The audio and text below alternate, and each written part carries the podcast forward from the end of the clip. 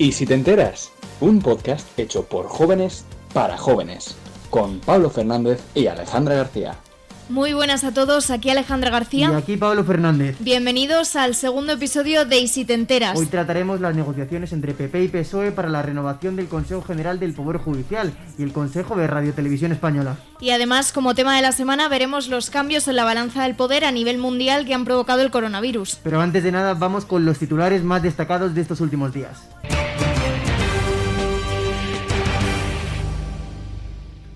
El rey emérito realiza una segunda regularización fiscal. Don Juan Carlos ha pagado 8 millones de euros a la agencia tributaria. Los fondos habrían sido obtenidos a través de préstamos concedidos por sus amigos y personas cercanas. La Comisión 8M convoca manifestaciones para celebrar el Día de la Mujer en Madrid. La propuesta ha seguido adelante a pesar de no al lugar de la ministra de Sanidad, Carolina Arias.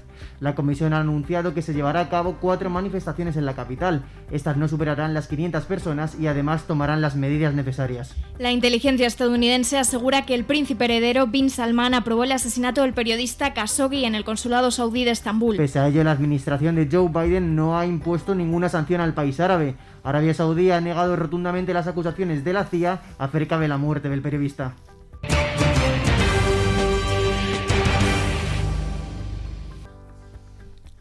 Las negociaciones entre el Partido Socialista y el Partido Popular para renovar el CGPJ se han estancado. El partido de Pablo Casado dice que cortará relaciones con Sánchez si mantiene las propuestas de sus socios de gobierno Unidas Podemos.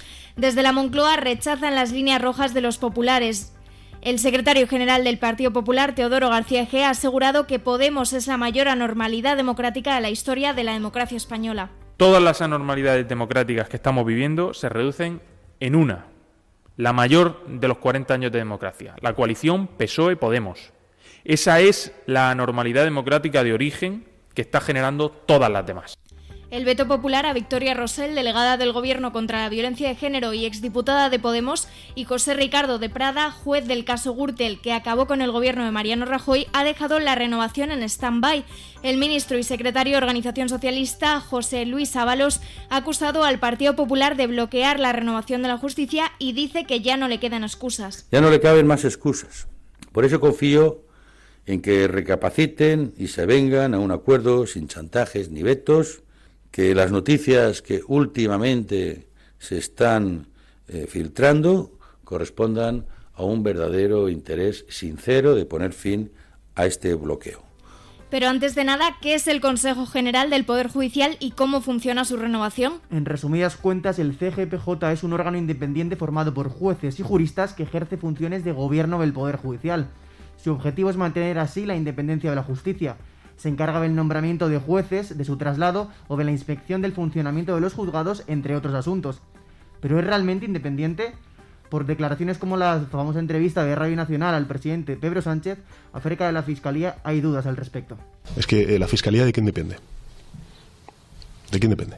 Sí, sí, depende del gobierno. Pues ya está. O de los WhatsApp del exportavoz del PP en el Senado, Ignacio Cosidó en los que celebraba el control de ciertas salas judiciales, hay dudas al respecto de la eh, independencia judicial. Las filtraciones de los mensajes de este último truncó el último intento de acuerdo entre PP y PSOE acerca del CGPJ. Así recibía la noticia por aquel entonces Ignacio González Vera, portavoz de Jueces para la Democracia. Y nosotros precisamente lo que pedimos es el refuerzo de la independencia judicial. Creemos que en estos últimos tiempos la justicia ha sufrido daños que son de extrema gravedad. El Poder Judicial debe ser renovado cada cinco años. Entre el Congreso y el Senado reparten los 20 asientos y los elegidos votan al presidente del CGPJ, que será también presidente del Tribunal Supremo. PP y PSOE se han repartido históricamente los asientos, cediendo algunos de ellos a sus aliados políticos. Esta vez los populares han cedido uno de los vocales al PNV pero el pacto sí que llegó a hacerse efectivo para la renovación del Consejo de Administración de Radio Televisión Española, después de casi tres años con mandato caducado. La corporación ya cuenta con un nuevo presidente, José Manuel Tornero, pero la situación ha suscitado quejas de los trabajadores de la televisión pública.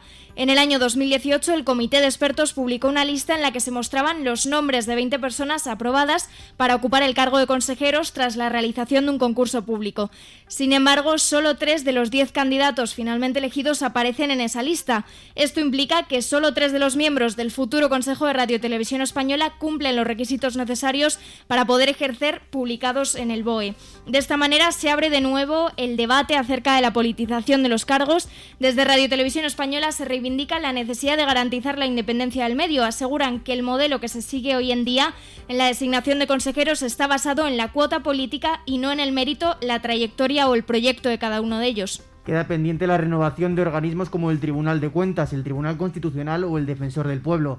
El nombre del líder socialista de la Comunidad de Madrid, Ángel Gabilondo, suena con fuerza para este último cargo, el de Defensor del Pueblo.